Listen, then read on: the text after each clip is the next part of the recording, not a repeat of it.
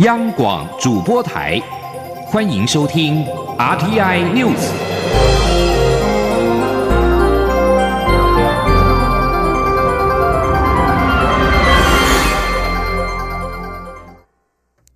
各位好，我是主播王玉伟，欢迎收听这节央广主播台提供给您的 RTI News。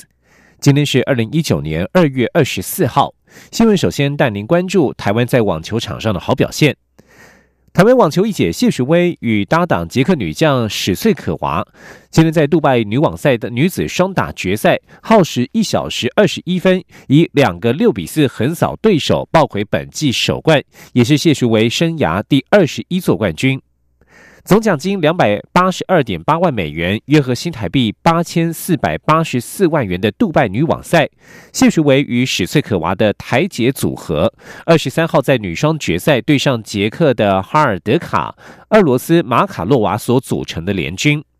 台姐组合开赛先保后破，但随后在第五局遭到对手回破发球局，并且形成了破发大战。在四比四平手的情况之下，台捷组合把握排末破发机会，以六比四率先抢下首盘。两组人马在第二盘第二至第四局轮流互破发球局。台阶组合一度取得四比一的领先，但却在第七局发球局失手，让对手趁机连下三局，扳成了四比四平手。所幸之后稳住阵脚，并且在关键的第十个第十局破发得手，顺利摘下本季首冠。而至于在杜拜女网赛的女单项目，瑞士非种子女网选手班希奇二十三号在决赛当中以六比三、一比六和六比二扳倒了捷克第二号种子克菲托娃，封后，是她四年来赢得首座 WTA 的冠军。继续关注的是两岸焦点。今年的世界行动通讯大会 （MWC） 即将在二十五号到二十八号在西班牙的巴塞隆纳举行。不料，主办单位英国的 GISMA 以及承办会务的西班牙 FIRA 巴塞隆纳展览中心，在报名网站上居然将我台湾矮化为中国的一省，导致我国相关业务主管官员无法出席。外交部对此表达最严正的抗议及不满。外交部指出，我国代表历年都是以台湾的名称报名与会，今年是首次遭到矮化。外交部得知相关讯息之后，在第一时间就指示我驻英国、西班牙等代表处多次进洽 GISMA 以及 FIRA 巴塞隆那展览中心，要求对方改正对台湾的不当称谓。但是，GISMA 等单位仍决定依据联合国及国际电信联盟 ITU 网站使用的不当称谓称呼我国，拒绝更正。对此，外交部予以强烈谴责。国家通讯传播委员会 NCC 在二十三号也表示，严正抗议主办单位擅自更改台湾的名称。原本要率队前往的 NCC 主委詹廷仪决定不出席会议。面对五 G 时代来临，NCC 仍另派两名人员代为出席。接下来也是两岸之间的争端。台湾本土制造当红的电脑游戏《还愿》，传出游戏场景图片出现了“习近平小熊维尼”的字样，遭中国网友抵制。中国代理商 Indie Event 二十三号下午宣布终止与台湾制制作商的合作关系。中国各大社群网站也开始删除还愿的相关内容。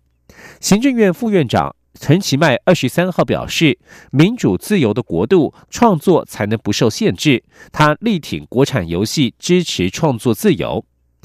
陈其迈二十三号透过脸书贴文指出，台湾有一群年轻人用台湾元素创作的电脑游戏《还愿》，也有人是戏称是阿嬷家模拟器，以台湾社会为主轴，结合传统习俗与日常生活元素，营造出独一无二的台式恐怖。陈其迈表示，这款游戏还原大家记忆当中曾经相似的场景习俗，不但让玩家屡屡说怕，也有人说边玩边尖叫。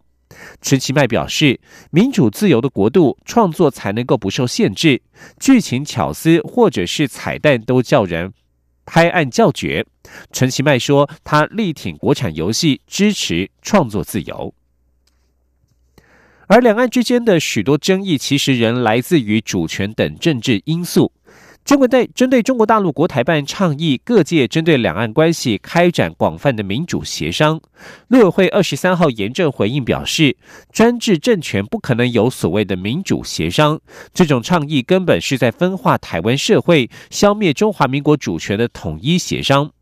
陆委会强调，中共已经展开统一台湾的进程，朝野各界应该认清中共的阳谋，拒绝与其协商卖台的勾当。两岸人民关系条例对于政治性议题也有明确的规范，呼吁国内政治人物都应该遵守。前天记者王兆坤的采访报道：中国大陆国台办倡议各界就两岸关系开展广泛民主协商，但我陆委会表示，中国领导人习近平提出的一国两制台湾方案民主协商，根本就是分化台湾社会、消灭我中华民国主权的统一协商。专制政权也不可能有民主协商，台湾不会接受消灭主权的提议。台湾前途和两岸关系发展，应由两千三百万台湾人民决定。陆委会指出，国台办的说法再次证明我政府担忧的严肃问题，就是中共统一台湾的进程已摆在眼前，其领导人谈话更强调不放弃武力犯台，丝毫不尊重台湾人民的感受与选择。因此，朝野各界都应该认清中共消灭我国家主权及民主体制的阳谋，拒绝与其协商卖台的勾当。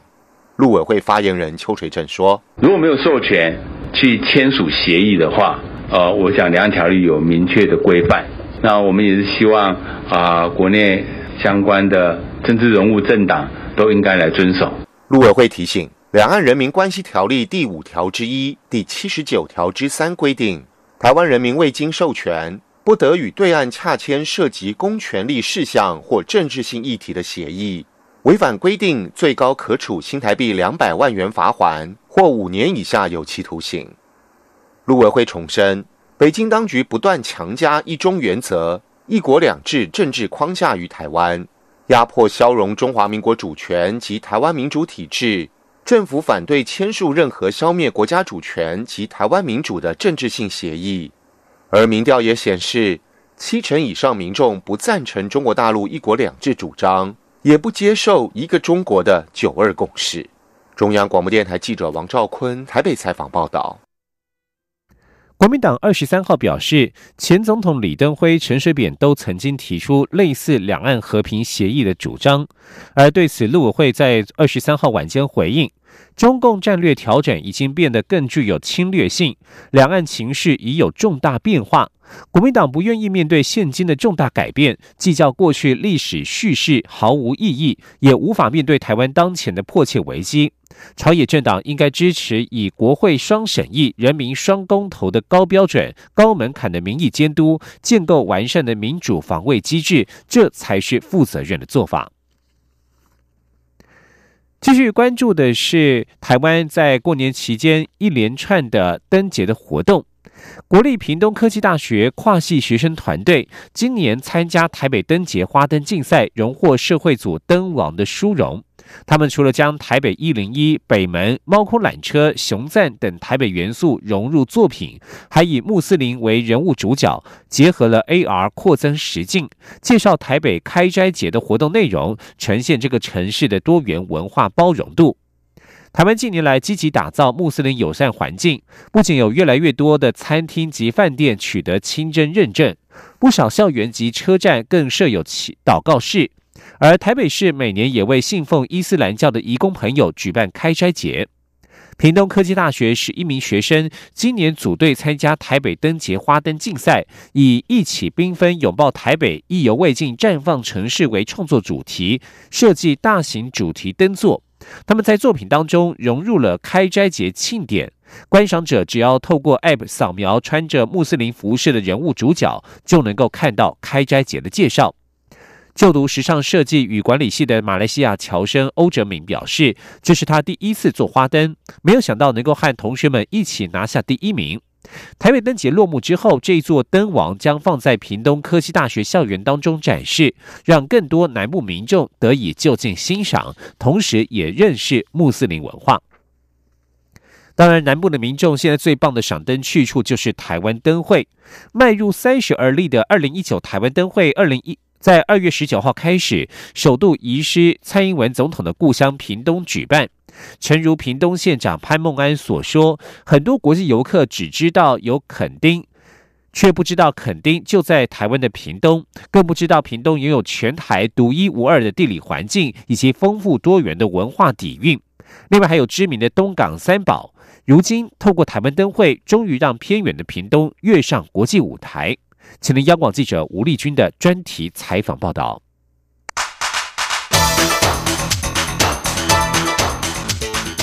专题报道。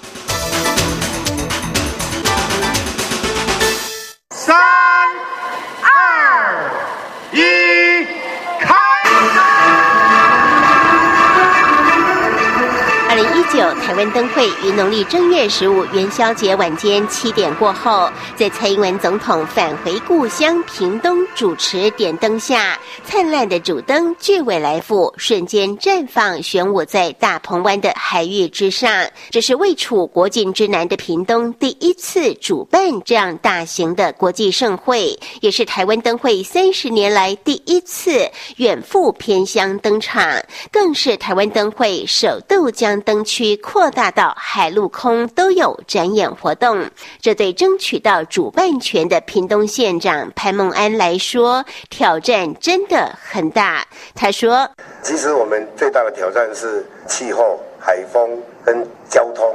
那海风的部分呢，的确是我们很多的布展上造成材料的损失，所以一些灯饰的设计必须去考量到它的材质能不能经得起海风。”尤其我们有海上赏灯的游艇，包括有定期表演的海上帆船，这些帆船上面都布满了灯，还有海洋灯区，而且还有海上的表演。所以海象不好，那我们就很伤脑筋。而以这次首度在台湾上空展演的 Intel 无人机为例，当三百架精密的小飞机在上空巧妙的写下“屏东台湾”，让大家叹为观止、情绪激荡之余，很少人知道，其实这些无人机在前一天晚上彩排时，曾因为风太大无法起飞。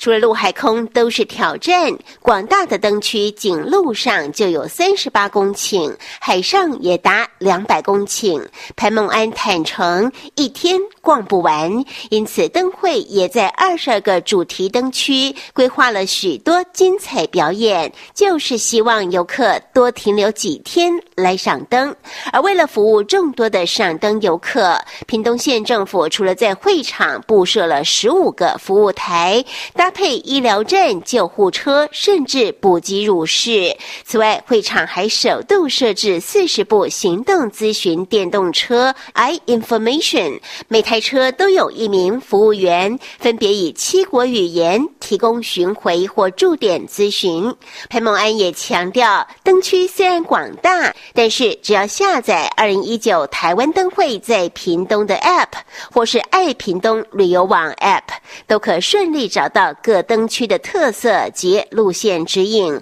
而且这次还有四十家厂商响应多元电子支付，包括住宿、交通、船都可使用。不过最重要的，也是潘孟安挂念多时的屏东梦，就是透过这次的台湾灯会，让全世界的游客来到屏东，认识屏东，了解屏东，进而爱上屏东。他说。或许很多人没有听过屏东，但知道垦丁，没错，这里就是垦丁的所在地屏东县。不但三面环海，是唯一一个有太平洋、巴士海峡、台湾海峡的县市，也是台湾的国境之南。不但是花果的天堂，更是台湾温带、亚热带到热带水果生产的基地，更是台湾。农业生物科技重要的县市。以主灯区大鹏湾为例，就是全台湾最大的单口系湖。过去从事水上飞机场，之后整理开发成大鹏湾国家风景区。不仅拥有全台唯一可以开河的鹏湾跨海大桥，海上也成为许多游艇、接风帆好手竞赛遨游的圣地。路上则是知名度越来越高的国际赛车场。而大鹏湾旁边的东港更有著名的美食——东港三宝，包括黑尾鱼、樱花虾及鱿鱼子。而为了响应三十年一次的屏东灯会，东港十九家餐厅也共同开发了东港三宝三十周年限定美食，希望将东港特产推向全世界。此外，大鹏湾旁的大武山则是台湾第三高山，山色绝美，更有丰富的原住民部落文化与客家文化。潘孟安也指出，经过学者考证，屏东是全世界南岛语族的发源地，加上后来的外省族群与新移民，让屏东成为台湾社会发展的缩影，展现丰富多元的文化底蕴。而这些精彩的结晶，都透过今年的灯会展现在世人面前。当台湾灯会在屏东璀璨发光的那一刻起，屏东已经不会被世界遗忘。中央广播电台记者吴丽君在屏东灯会的采访报道。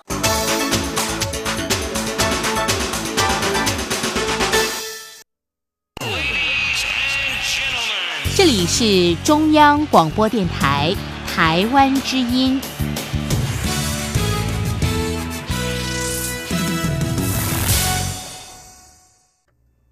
各位好，我是主播王玉伟，欢迎继续收听新闻。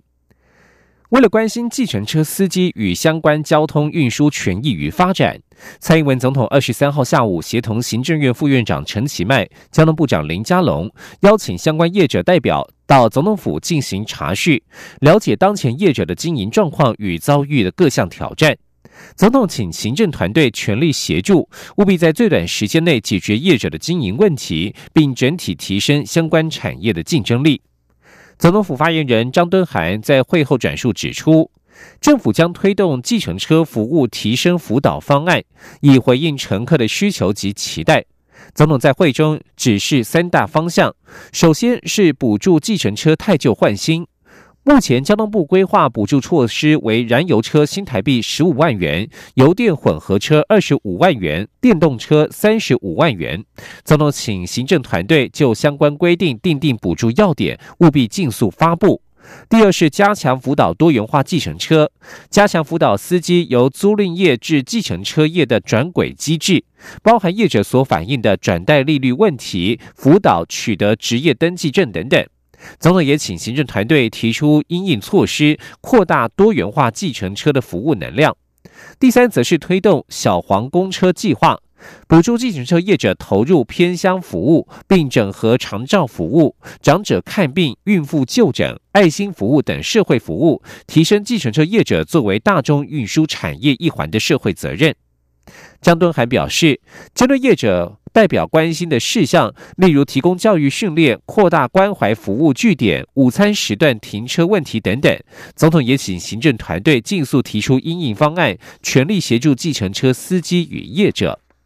另外，根据交通部预告修正的汽车运输业管理规则，未来将会加强管理租赁业与 Uber 合作，明确规定租赁车辆不得外驶巡回、排班载客，也规定应该以日租或时租方式来计费，并且以一小时为起租时数。对此，Uber 二十三号表示相当失望，强调营运模式符合法规，并且支持网约多元小客车为可研议的方案。而在台湾的航空业方面，根据交通部民用航空局的统计，去年一整年共有超过二十九万架次的航班往来台湾与世界各地，平均每周两千八百多班，较前年增加了百分之六，成长力道惊人。其中又以新南向国家表现最为亮眼，高达百分之十二。民航局长林国显强调，将善用台湾亚太枢纽的空运优势，持续强化布局全球航网，带动国家社会与经济向上发展。请听央广记者吴丽君的采访报道。台湾航空市场成长力道惊人。民航局日前公布，二零一八年台湾和全球各地往来航班达二十九万两千多架次，较二零一七年增加一万五千八百五十架次，平均每周航班达两千八百零五班，较前年成长百分之六。每周客运量也高达五千六百九十二万人次，较前年成长百分之四。民航局长林国显指。出，虽然两岸航班也较前年成长，但仍不及新南向国家的表现。无论航班数及客运量成长幅度，都高达百分之十二。不仅每周航班数已超越两岸，仅次于日本航线的六百六十七班，每周客运量也已达到一千两百四十八万人次，超越两岸的一千零七十四万，略次于日本的一千三百四十二万人次。次，林国显进一步指出，新南向十二国当中，载客数最多的前五名是越南、泰国、菲律宾、澳大利亚及新加坡。这与双方社会经济与产业的互动有密切关系。因此，善用台湾亚太枢纽的优势，布局全球航空网，有利于国家的整体发展。林国显说：“各位有注意到加拿大航空回来，法国回来，所以原来。”四五万块的票变成两万多块，所以国人的旅游跟经营成本就降低很多。那各位也注意到，机舱下面肚子有载货，几乎有五六十 percent 的货是这种肚子载，所以只要有客运航线在，就可以支撑起很高的货运网络。那货运网络我们够大的话，电子商务就可以借这个网络很便宜的出去。所以相对来讲，维持一个很强的航网，一直成长的航网是对国家有利的。林国显强调，现在台湾每周飞往东北亚的航班有八百七十六班，往西到中国大陆六十个城市的航班也有六百零七班，往西南向的则有六百零八班，再加上欧美长城线，等于每天有四百架次的飞机穿梭在台湾领空，不仅将台湾带往世界，也将世。世界带进台湾。中央广播电台记者吴丽君在台北采访报道。中华航空机师罢工事件引发朝野立委讨论，是否要对工会罢工增加罢工预告期的规范。无党籍立委赵振宇将修改劳资争议处理法，除了明定十天的罢工预告期之外，也对意图妨碍罢工的雇主处以罚则。相关提案近期展开修法联署，渴望在三月完成一读复委审查。吉林央广记者肖兆平的采访报道：中华航空机师罢工事件，除劳权问题外，也让社会兴起对罢工预告期的讨论。当时朝野对要不要设预告期有多方主张与考虑，不过都认同要充分讨论。加入民进党团运作的无党籍立委赵振宇率先提出劳资争议处理法部分条文修正草案，主张工会罢工需有预告期，而雇主如果意图妨碍罢工，也会有相关法则。有鉴于国内近年出现不少工会罢工事件，考量突袭式的罢工行动容易影响民众生活，因此。赵正宇参考美国、日本、意大利等国都有三到十天罢工预告期的经验，所以他主张修法增加十天预告期，以平衡工会罢工权与一般民众的相关权益。他说：“当然也要个预告期跟那个劳那个雇主讲嘛，那我们劳劳方也是有他的权利嘛，但是资方。”也要他有知道的权利。由于过去有过工会罢工表决通过后，雇主就对罢工决议提出法律诉讼，意图妨碍罢工行动，甚至在罢工期间另外招募替代人力，以削弱罢工力量。赵振宇认为，劳权必须进一步保障，主张雇主不得以任何形式禁止、限制或阻碍罢工行动，也不得雇用替代人力从事与罢工会员相同或相似的职务。他说：“这是对劳工朋友一个保障哈。我想劳工是肩负我们国家经济生命的重要角色嘛，对不对？因为就是任何伤害我们劳工的权益，我们都要应该要严格的禁止哈。这项修法草案正紧锣密鼓联署中，赵振宇表示，近期就会联署完毕，并规划在二十六号通过程序委员会，并送院会处理，希望能在三月完成一读复委。中央广播电台记者肖兆平采访报道。而对于立委提案，工会应于罢工开始十天前向主管机关预告罢工日期。对此，劳工团体在二十三号直言反对，认为会影响劳动权益。劳动部则是强调，罢工预告期外界仍有许多意见，将会审慎评估。继续关注的是社会议题，刑法有关累犯，无论情节轻重，一律加重至最低刑度，遭大法官宣告违宪。对此，法务部次长陈明堂表示，将依照大法官解释意旨着手修法，交由刑法主责的检察司来研究。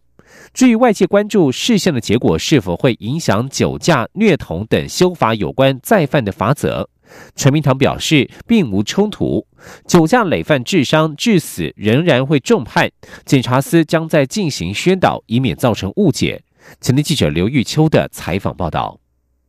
司法院大法官作出第七百七十五号解释，认定国论犯罪情节轻重，累犯一律加重至最低本刑，明显过苛，侵害人身自由，违反宪法罪行相当及比例原则，宣告违宪。对此，法务部次长陈明堂表示，将依照大法官解释意旨着手修法，交由刑法主责的检察司办理，两年内完成修法。不过，在立法院及法务部都力推酒驾、虐童等修法之际，第七百七十五号解释文也引发是否影响酒驾累犯、刑责加重的修法方向。陈明堂说，法定刑有轻重之分，单以酒驾累犯而言，无论他先前是否犯了什么罪，都要加重刑责。因此，视线结果与酒驾修法加重刑责并无冲突。针对外界的误解，将请检察司对外说明。就是法定刑有上下，对不对？如果针对法定刑里面本来就可以判重。判轻嘛，现行现行的酒驾致伤致死致重呃致死的话是三年以上十年以下，他可以判三年，也可以判十年啊，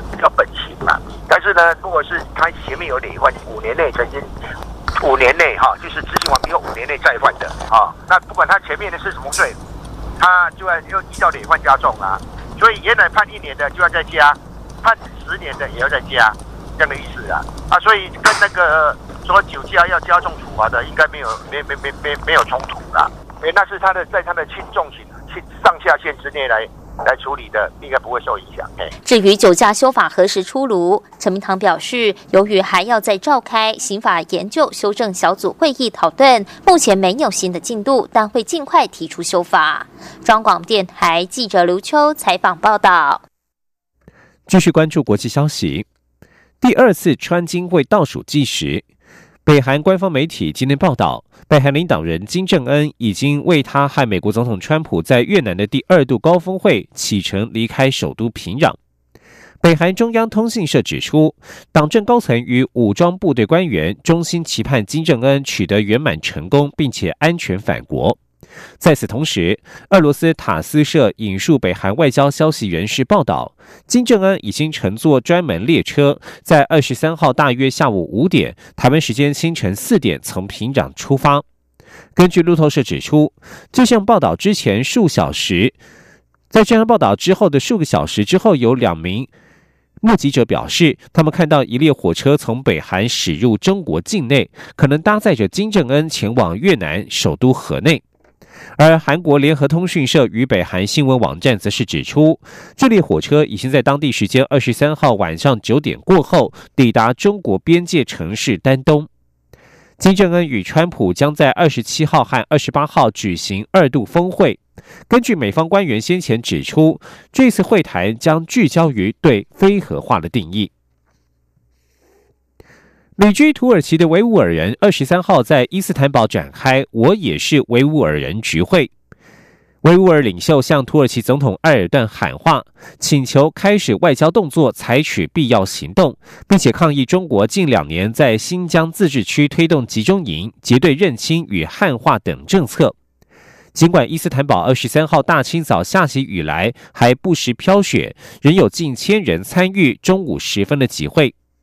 东突厥斯坦组织联盟主席伊达耶图拉·乌古斯汗在二十三号指出，中国想要摧毁他们的文化认同，并且消除清真观念，想要抹去在这块土地上生活了超过千百年的民族，恳请土耳其总统埃尔段关切这个问题，开始外交动作，并且采取必要的行动。